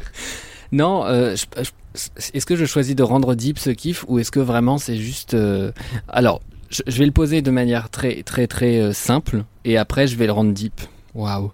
Euh, le truc très simple, c'est juste que mes matinées sont off euh, toute la semaine et euh, c'est le cas aussi de la semaine prochaine. Voilà, donc ça c'est la version très Trop simple. bien. La version vraiment concrète, c'est genre je suis pas du tout du matin avant 11h, ça enfin ça n'existe pas. Tout ça non, Ça vraiment n'a pas. pas d'intérêt. J'ai pas envie, je non. C'est non. voilà, et, et normalement je suis plutôt du soir et je peux traîner assez tard, mais je suis une vieille personne en ce moment, donc on fait ce qu'on peut.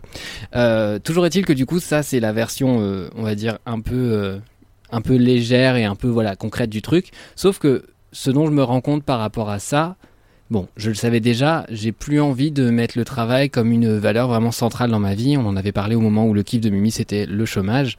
C'est vrai que c'est un truc qui est intéressant à expérimenter euh, de réduire sa cadence et réduire son temps de travail. Bon, par ailleurs, je suis débordé du coup quand je, quand je viens, mais ça c'est un autre problème. Mais euh, ce, qui, ce qui se passe, c'est que genre dans ma vie, d'abord, comme beaucoup de gens, je me suis projeté un peu dans des idéaux de famille, etc. Parce que j'ai vraiment une- une- des, des parents qui sont dans, dans un idéal très euh, stéréotypal, on va dire, de, de famille euh, heureuse, Une parfaite. et famille où- nucléaire. Ouais, c'est ça. On, on se projette dans un modèle de quand est-ce que tu achètes la voiture, quand est-ce que tu achètes la maison, quand est-ce que le mariage, enfant, blablabla. Comme beaucoup de gens, je pense. Et puis après, euh, voilà, le fait d'être queer, le fait d'évoluer aussi dans des milieux euh, peut-être citadins aussi, le fait d'être assez indépendant, le fait de se lasser vite, le fait d'être sagittaire, peut-être, je ne sais pas qui c'est.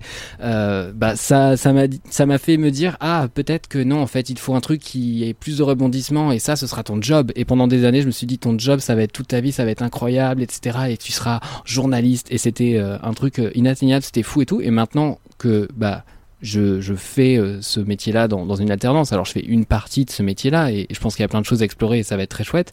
Mais juste je me rends compte que j'ai pas non plus envie que ce soit toute ma vie et j'ai pas non plus envie que ce soit ce qui me motive à commencer une semaine. Enfin, même si je suis très content d'aller au travail par ailleurs. Et du coup, le fait d'avoir des petits temps off le matin, ça veut pas dire que je les occupe avec 36 000 activités et que par ailleurs j'adore aller cueillir des champignons, parce que d'ailleurs c'est pas la saison. Mais euh, ça, ça me fait dire que bah, c'est chouette tout simplement que ça représente un peu moins de pourcentage de ma vie. Euh, donc voilà, mon kiff, c'est de ne pas travailler. Voilà, mademoiselle. Super. vous je allez suis faire quoi? Miguel et j'approuve ce message. Non, Je suis et plus ta chef en plus maintenant, donc ça, je Ouais, voilà. N'hésite pas à ne pas travailler, j'aurais jamais osé dire ça avant, évidemment, de- devant Bien toi. sûr, comme J'aurais- j'étais un tyran. Bah, j'aurais été viré sur le champ. Donc, donc euh, voilà, et je me suis rendu compte typiquement que je pouvais aller nager une demi-heure avant l'heure à laquelle je le faisais d'habitude, parce que bah, j'attendais ma pause déj évidemment pour le faire, et maintenant bah, j'ai plus besoin d'attendre, donc je peux aller nager un peu plus tôt, et du coup je, je nage un tout petit peu plus longtemps et je suis un, un peu content. Il y a moins de monde, non? Et en, en vrai, c'est à peu près kiff. Parce que c'est beaucoup de, de gens qui soit sont âgés, soit je sais pas, ils sont en vacances. Je, je, je- faudrait que je demande aux gens pourquoi vous êtes là. Peut-être qu'ils vont te dire, bah frère, il fait 33 degrés, donc euh, on est à la piscine. C'est pas faux, c'est un peu le Ça problème. reste la canicule. C'est vrai.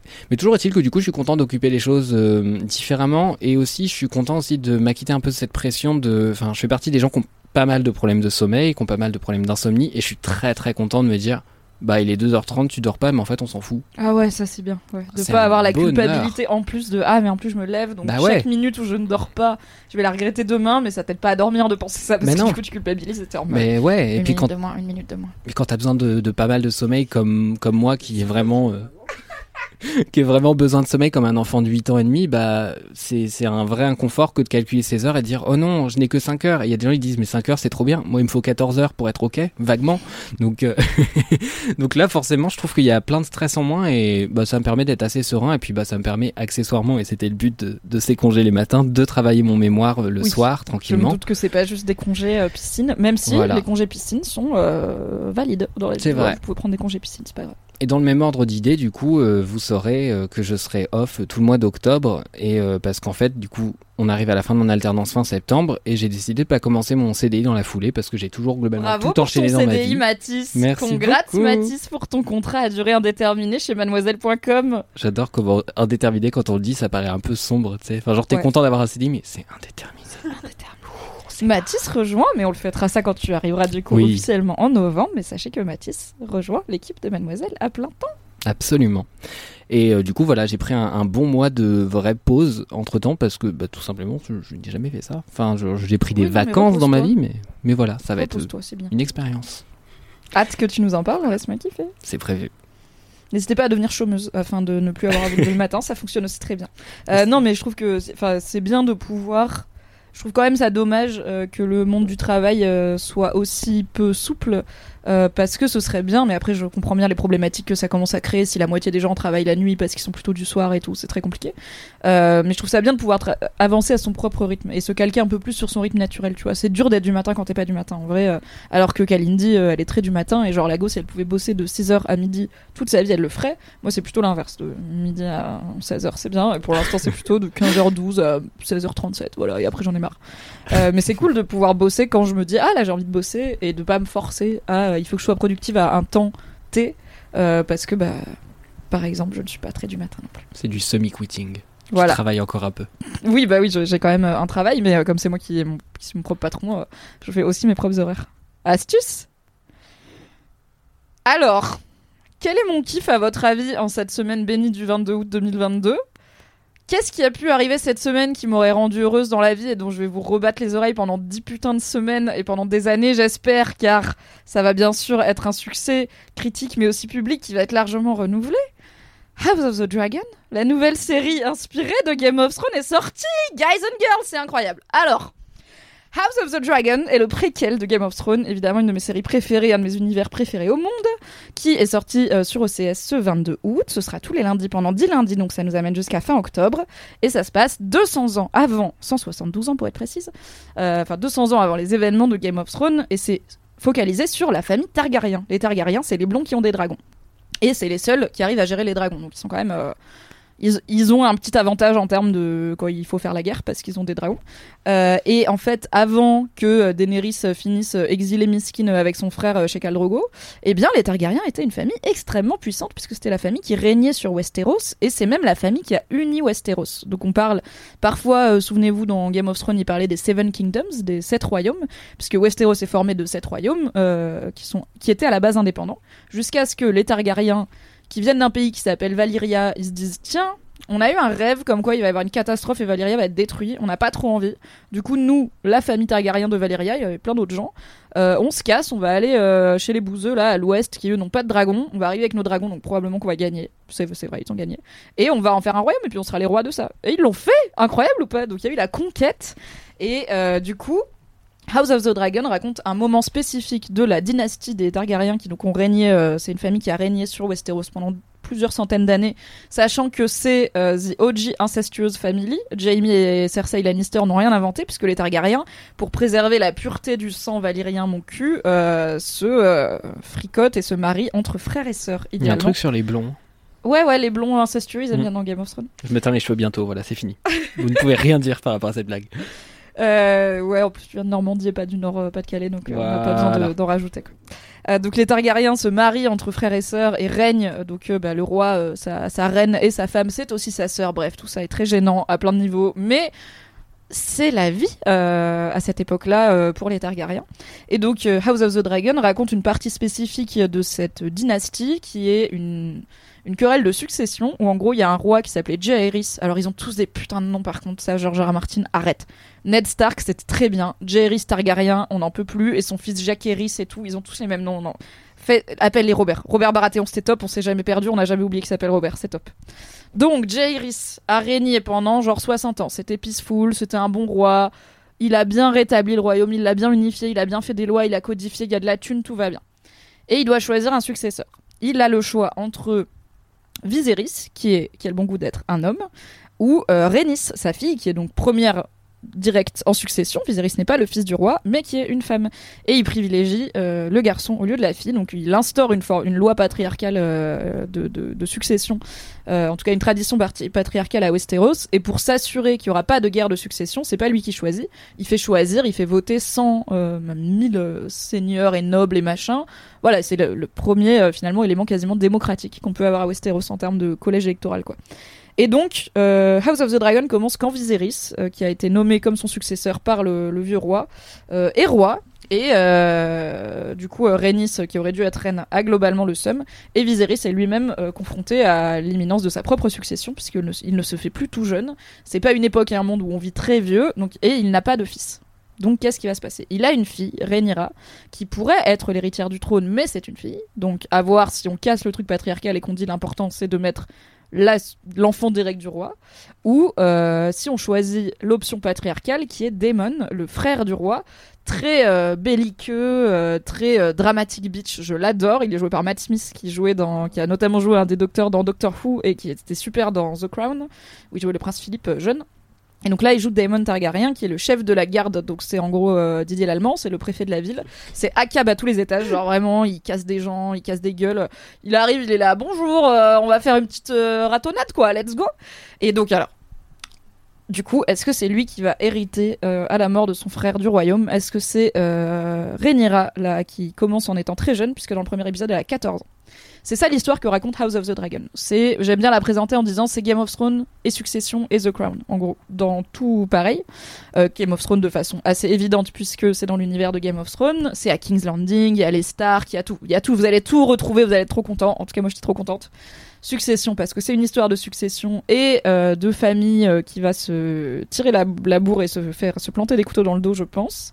Et euh, The Crown parce que ça se passe à différentes époques. Euh, c'est une série qui va couvrir, je crois, 30 ans euh, de la vie de ces personnages. Donc là, dans l'épisode 1, on a eu bah, par exemple Rhaenyra qui a 14 ans, mais il y a une autre actrice qui va l'incarner plus tard dans la série. Je sais pas s'ils vont faire des allers-retours ou si ce sera plutôt linéaire. Je me suis pas trop renseignée parce que je n'aime pas les spoilers. Mais il y aura une autre actrice qui va l'incarner plus adulte pour qu'on voit comment ça évolue toute cette histoire dans sa vie. L'épisode 1 est sorti et c'est trop bien, je suis trop contente. C'est trop bien, c'est vraiment genre le classico Game of Thrones que j'aime, c'est-à-dire beaucoup de gens qui parlent dans des salles du trône, dans des conseils royaux, beaucoup de nani nana, de complots, de qui est-ce qu'on veut mettre sur le trône et pour quelle euh, pour quelle raison, mais avec le budget de Game of Thrones les dernières saisons. Donc il y a tellement de thunes, ça s'ouvre, il y a un plan incroyable du dragon qui survole King's Landing et tout. Je vous invite à regarder cette scène et à aller regarder Game of Thrones saison 1 épisode 1. Clairement, ils ne savaient pas que ça allait autant marcher cette Zumba, ils ont mis moins d'argent même si c'était déjà très beau. Et euh, donc il y a cet aspect Game of Thrones vraiment classico qui était moi ce- qui me plaît dans Game of Thrones c'est la politique et euh, les relations humaines et les personnages et l'évolution des personnages. Euh, c'est pas tant l'aspect magie, bagarre, dragon, armée qui se cogne dessus, ça je suis là oh, c'est sympa une fois de temps en temps mais je m'en fous un peu. Et je pense que sur House of the Dragon comme c'est une histoire de succession, alors bien sûr il y a des dragons, il y aura des bagarres et il y a des scènes assez très dures dans, le- premier épisode que ça soit des scènes de violence physique voilà de type euh, combat ou des scènes de violence physique euh, subies euh, par les femmes notamment. Alors on n'est pas dans des scènes de viol à tous les étages comme on a pu le reprocher à Game of Thrones. On est plutôt sur c'est compliqué d'être enceinte dans une période médiévale. Voilà, il n'y a pas de il de péridurale, c'est très compliqué. Donc ça reste une production euh, Westeros Entertainment, ça va être gore. Il y a des fesses, il y a des seins, il y a un bout de tub de Matt Smith. Ils sont un peu en mode, on va essayer de faire un peu plus d'égalité dans la nudité. Il y a des dragons, il y a de l'inceste, ça reste le Game of Thrones qu'on aime, mais je pense et j'espère que c'est une série qui va peut-être être un peu plus mature que les dernières saisons de Game of Thrones et revenir voilà à quelque chose de très politique et en fait pas avoir peur de ouais des fois de perdre les gens de faire des, des sauts dans le temps de dire en fait il faut se rappeler que tel lord il est de tel côté et tout c'est bon on va suivre au pire on aura des petits euh, cheats euh, des petites pages Wikipédia euh, ou- ouvertes à côté mais je préfère ça plutôt qu'une série qui se rend plus accessible en étant du coup moins moins complexe c'est trop bien, je pense que ça va être trop bien. Je sais qu'il y a une grosse réflexion dans cette série sur la place des femmes dans cet univers et dans cet univers patriarcal. Et je pense aussi que par rapport à Game of Thrones, qui a quand même 15 ans maintenant, j'ose espérer que les personnages féminins, qui étaient déjà cool dans Game of Thrones, vont être encore plus euh, creusés. Et que bah, via cette histoire de filiation euh, père-fille ou père-fils, euh, de toute façon, c'est des sujets qui vont être immédiatement abordés et qui le sont dès le premier épisode. J'espère que ça va être fait avec un peu de subtilité et pas genre là dans le premier épisode il y a un perso féminin qui dit à un autre perso féminin un truc genre c'est ça la vie des femmes à Westeros. J'étais là ok c'est peut-être un peu gros. Je pense pas qu'on dirait ça dans la vie. Je dis pas à ma petite sœur c'est ça la vie des femmes en France. Juste je montre enfin je vis des choses donc je pense qu'on j'espère qu'on va être dans le show dont tel. C'est trop bien, les acteurs et actrices sont super. Il y a aussi plus de diversité euh, dans Game of Thrones, puisqu'il y a notamment un personnage important qui est trop bien. Il s'appelle Corlys et c'est un seigneur des mers, un amiral qui a ramené des richesses du monde entier. C'est l'homme le plus riche de Westeros, plus riche que les Lannister. Et il est joué par un acteur noir, euh, ce qui n'a jamais été le cas pour un personnage important dans Game of Thrones. Et en fait, euh, bah évidemment, il y a des gens qui râlent, mais juste vos gueules, tu vois. C'est juste un perso qui vient en plus d'une autre île et tout, donc c'est complètement. euh, ça se tient, quoi. Et il est euh, d'une famille qui est très très proche, qui sont les plus proches alliés des Targaryens et il va avoir un rôle très important. Et il a aussi des enfants euh, qui du coup sont métis puisque lui il est marié avec Rhaenys, la meuf qui n'a pas été choisie pour être reine, la fille de Jaehaerys. Vous suivez chez vous? Pas du tout. Tout le monde a les mêmes prénoms, c'est chiant. Il est marié à elle et du coup ils ont deux enfants qui sont métis et c'est la première fois qu'on a des enfants racisés dans Game of Thrones, clairement. Donc ça va être aussi intéressant de réfléchir à ces histoires de avec ce prisme-là. Voilà, l'épisode 1 est sorti, c'est trop bien. I am back on my bullshit. Je suis à fond. Je l'ai regardé en me levant lundi matin. Ensuite, j'ai été sur Reddit lire ce que les gens ont raconté. Ensuite, j'ai écouté quatre podcasts différents durant tous plus d'une heure sur ce simple épisode d'une heure de télévision. J'en ai moi-même tourné un puisque du coup, je débriefe Game of Thrones sur ma chaîne Twitch, euh, House of the Dragon si ça vous intéresse sur ma chaîne Twitch avec Tequila Tex tous les mardis à 21h parce que je suis une grosse nerd et lui aussi. Je publie des récaps rigolos sur Patreon, je sors le débrief en podcast. Je suis vraiment 100% reparti dans mon délire, sauf que maintenant il y a plus personne pour me dire peut-être t'en fais trop, peut-être t'as autre chose à faire dans ton travail, parce que je suis plus rédac chef, je peux juste faire ce que je veux. Du coup voilà, je vais passer beaucoup de temps et d'énergie sur euh, House of the Dragon, mais je suis très contente de retourner dans cet univers. Euh, c'est quand même cool d'avoir une belle série de fantasy avec du budget. Il y en a pas tant, il y en a eu un peu plus depuis Game of Thrones. Il y a eu notamment The Witcher qui a très bien marché. Mais pas sur moi, euh, dommage. Euh, mais c'est cool de voir des thunes euh, mises dans ce qui reste du bah, une série de genre et en fait le genre SF fantasy a quand même très longtemps et, encore considéré comme de la sous comme des sous arts alors que pas du tout. Donc c'est cool de voir ça pris au sérieux mais bon Game of Thrones avait déjà bien pavé cette voie.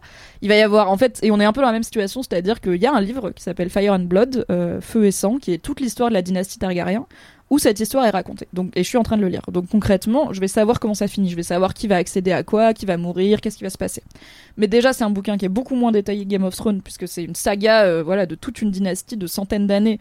Donc en gros, il y a des trucs, ça va prendre, je pense, une saison entière, et c'est une demi-page dans le bouquin. quoi. C'est euh, Et là, euh, machin s'est allié à truc, mais ils se sont bagarrés à tel endroit, et machin est mort, du coup, c'est truc à gagner. Ça, je pense qu'on va y passer du temps sur ce genre d'événement dans la série. Donc il y a ce double truc de, ok, on sait ce qui va se passer, et on peut spoiler les gens, et on peut voir venir des trucs, et se dire, ah, c'est marrant, parce que là, je vois qu'ils sont en train d'amener tel autre truc qui va arriver plus tard. Mais euh, à la fois, il est possible que la série change des choses, puisque ça arrive souvent, et que George R. Martin a été impliqué dessus. Donc, bah, s'il y a des choses qui sont changées, c'est avec son aval. Et puis, euh, c'est possible aussi euh, qu'on ait beaucoup, beaucoup de surprises et d'approfondissements. Donc, il y a quand même de quoi théoriser, il y a quand même de quoi faire les gros nerds sur Internet. Et vous le savez, c'est ma passion. Donc, mon kiff, c'est bien sûr House of the Dragon. We are back, baby Ravi. Merci les nerds. J'adore les nerds. Je t'imagine tellement avec des, des petits fils rouges euh, reliés partout, euh, avec des posters, des photos et tout ça. euh, Non mais attends, le appart bouquin là, avec Fire and Blood, il fait 1000 pages. Au bout de 500 pages, je me suis rendu compte qu'il y avait un arbre généalogique et des cartes à la fin. Et qu'ils les ont mis à la fin, je pense, pour pas spoiler, parce qu'en effet, les regarder, en tout cas, l'arbre généalogique, Ouais. ça peut te spoiler. Mais j'étais vraiment en mode 500 pages que je suis là, c'est où déjà ce bled, c'est qui, machin et tout. Et il y a un guide à la fin, vous le saurez. C'est une très belle édition chez Pygmalion. Euh, c'est un très beau bouquin, mais voilà, il faut vouloir se taper 1000 pages de dynastie d'une famille royale qui littéralement n'existe pas. À vous de voir à quel point vous êtes un gros nerd, mais c'est très agréable à lire et en fait il y a quand même plein de rebondissements. Enfin, moi je l'avais un peu repoussé parce que j'avais peur du côté. euh, c'est pour lire des chroniques historiques, tu vois, ça me fait un peu chier. Et en fait euh, c'est bien prenant maintenant, je suis dedans. J'ai envie de savoir qui c'est qui gagne et tout. C'est la danse des dragons. Du coup voilà, House of the Dragon, tous les lundis sur OCS, euh, débriefé à droite et à gauche sur mes contenus personnels. Suivez-moi sur Instagram pour en savoir plus. C'est trop bien et j'espère que ça va être trop bien pendant 10 épisodes et ça marche très bien. En vrai, l'accueil critique est bon, l'accueil du public est bon. Tout le monde était en mode non mais Game of Thrones c'est devenu trop nul, je vais pas regarder House of the Dragon parce que ça va faire pareil, j'ai été déçu. C'est faux. Tout le monde a regardé quand même pour voir si c'était bien et et bah c'est bien. Du coup, regardez House of the Dragon. C'est trop cool, soyons des nerds ensemble comme à la grande époque. Ça me manquait les lundis Game of Thrones et maintenant on est de retour à Westeros tous les lundis pendant 10 lundis. Je suis ravie. Ça fait penser à l'article que t'as écrit sur euh, le, le truc de tout le monde qui regarde euh, en même Ah, temps. le truc à New York, euh, Ouais. il y a une vidéo qui a circulé d'un immeuble à New York où tout le monde regarde House of the Dragon au même moment, donc tu vois toutes les fenêtres avec euh, bah, les mêmes lumières derrière, puisque tout le monde. est- Ouais, en vrai, il y a. Je crois qu'il y a 10 millions de personnes qui l'ont regardé euh, Day One sur euh, HBO Max, euh, donc euh, qu'on n'a pas encore en France. On peut parler d'un gros succès, et Bah, je c'est pense. le plus gros euh, démarrage de HBO. Ouais, bah tu m'étonnes. Et je pense histoire. qu'ils misent énormément dessus. Donc euh, eux, ils sont là, genre ça va marcher parce qu'on a mis beaucoup de thunes. J'espère que ça va marcher. Et bien sûr, en plus, ce n'est que potentiellement la première nouvelle incursion dans l'épisode dans le- le- l'univers de Westeros de George R. R. Martin puisque il y avait un autre préquel qui avait été validé euh, qui devait qui le titre de travail c'était The Long Night ils avaient tourné un pilote avec Naomi Watts et tout qui est genre une grande actrice de cinéma machin et apparemment ça n'a pas enfin on l'a jamais vu Euh, le projet a été annulé il y a des gens qui ont vu le pilote et qui ont dit non seulement c'est mort, mais c'est pas sauvable. Quoi. On, a, on annule ce projet. Ensuite, ils ont financé du coup House of the Dragon, mais il y avait plein plein de préquels et de spin-offs différents qui étaient, euh, qui étaient prévus. Et là, alors je sais pas si tu sais, est-ce qu'on est sur une rumeur ou un fait? On parle d'une série sur Jon Snow qui du coup continuerait euh, après euh, l'histoire de Jon Snow, après la fin de Game of Thrones. Voilà, spoiler pour il y a trois ans, Jon Snow ne meurt pas à la fin. Euh, personnellement, je suis pas extrêmement chaude, mais pourquoi pas En vrai, House of the Dragon, j'étais là, je m'en bats un peu la race. Je m'en fous un peu des Targaryens. La magie, c'est pas ma passion, et c'est quand même une famille très magie et, dra- et dragon et prophétie. On sait un peu comment ça finit, vu qu'on sait qu'anyway, à la fin, les Targaryens, ils sont plus là parce que Robert les éclate. Robert Baratheon, Game of Thrones, rappelez-vous. Et en vrai, je suis mordu, donc peut-être sur une série de Jon Snow, ça serait bien. Je sens que je vous, je sens que je vous perds. hein. Je, vous, je vous Non. regarde là, Mathis et Anthony, je sens y Moi, je suis pas perdu du tout, je suis très content. Moi, moi j'ai vraiment. Ben non, justement, j'ai eu vraiment le réflexe des gens de. C'était bien à l'époque, quand j'ai regardé. Flemme de me. de devoir me refresh la tête avec les trucs. Et j'avais un peu ce truc de En genre. soi, t'as rien à refresh parce que c'est pas du tout les mêmes persos. Non, mais c'est ça. Et ils te, ils te mettent un carton au début qui dit euh, voilà, nous sommes euh, sous le roi Viserys, machin et tout, Ouais. euh, 172 ans avant la naissance de Daenerys Targaryen. Et là, tous les mots ils disparaissent sauf 172 ans avant Daenerys Targaryen. Et tu fais ok, merci, c'est là qu'on est par rapport à Game of Thrones, c'est bon. Ouais, merci, on est un peu des débiles des fois, même moi qui ai tout lu, je saurais pas te dater précisément, donc ils tiennent un peu la main quand même, tu vois. Non, mais c'est cool. Mais je juste, je viens de me désabonner d'OCS, du coup, je me déteste. Mais euh, je. Tant pour toi?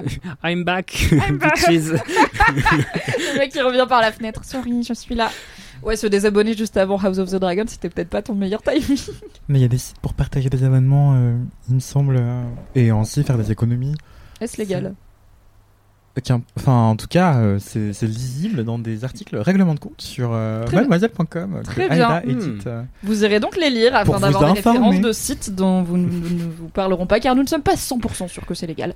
Voilà, sinon vous pouvez prendre le mois gratuit euh, pour essayer euh, OCS et House of the C'est une semaine gratuite, je crois. C'est des, Ah, c'est des rats. Et c'est 10 La balles. première dose est gratuite, le reste est cher. 10 balles par mois après. Mais quel plaisir si c'est pour voir des dragons voler sur King's Landing et voir euh, un petit bout du zob de Matt Smith euh, très occupé à être Ça me perturbe. ténébreux et drama bitch. Matt Smith, ça ressemble trop à Matisse, c'est genre un petit bout d'isop de C'est vrai, je suis c'est très vrai. mal à l'aise quoi. Pour genre. les gens qui écoutent euh, ce podcast en 1,8, je pense que ils vont entendre un peu trop vite ce que je raconte. Matisse gros ob. C'est la fin de cet épisode de Laisse-moi kiffer? Oui? C'est bon, c'est tout dit Eh bien, oui. Rien à rajouter C'est tout Parlez bon. maintenant ou taisez-vous à jamais, c'est super. Je n'ai jamais regardé Game of Thrones. Du Ça coup, se voyait je dans tes rien yeux. compris. Ouais, c'était super de te Ah voir merde. avec. Il y avait un peu de panique, tu vois. Il y avait une petite terreur au fond du regard qui était là. Est-ce que vraiment elle improvise ou est-ce qu'elle parle d'un vrai truc là? Eh bien, c'est un. Un jour peut-être, Mais, Anthony? mais tu me diras si on voit une bite euh, en intégralité. Je te dirais. Alors, on en a Il vu, y en a mais dans c'est- Game of c'est Thrones. triché parce qu'elle était détachée du corps euh, de la personne parce qu'il y a une castration. Je vous ai dit que c'était Ah. gore, hein. Et, et je vous ai dit ACAB. Et bah, ACAB, euh, castration euh, relativement expéditive dans les rues de King's Landing. Comme dans Germinal. Pardon. Ok. Merci, à Merci. tous et à toutes. Merci, Merci, Maya, Maya. pour ce Merci, premier épisode Maya. très réussi. On te recroisera avec plaisir dans Laisse-moi kiffer. Euh, la semaine prochaine, bah non, parce que quand vous écouterez ça, le live sera déjà passé. Euh, le live c'était mercredi, voilà, on a changé. Les lives seront mercredi maintenant Ouais, tous les mercredis maintenant. Ok. Le live du, de- du mois de Laisse-moi kiffer, ce n'est plus le dernier jeudi du mois, mais le dernier mercredi du mois, pour des raisons de. euh, on a besoin de la salle avant et tout. Bref, ouais, vous voyez, des trucs de travail, quoi, de bureau. Oui. C'était trop bien. Merci à tous et à toutes. Merci. Merci, cher Hélène Crado. Et à jeudi prochain. Envoyez-nous vos commentaires et vos vides bolos. J'adore les vides bolos. Touchez-vous bien le. Bisous. Bisous.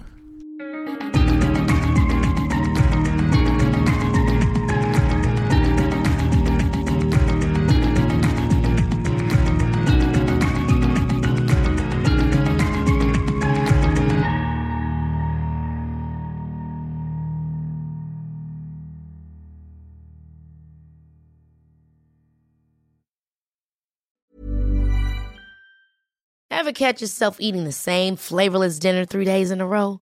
Dreaming of something better? Well, HelloFresh is your guilt-free dream come true, baby. It's me, Kiki Palmer. Let's wake up those taste buds with hot, juicy pecan-crusted chicken or garlic butter shrimp scampi. Mm. Hello Fresh. Stop dreaming of all the delicious possibilities and dig in at HelloFresh.com. Let's get this dinner party started.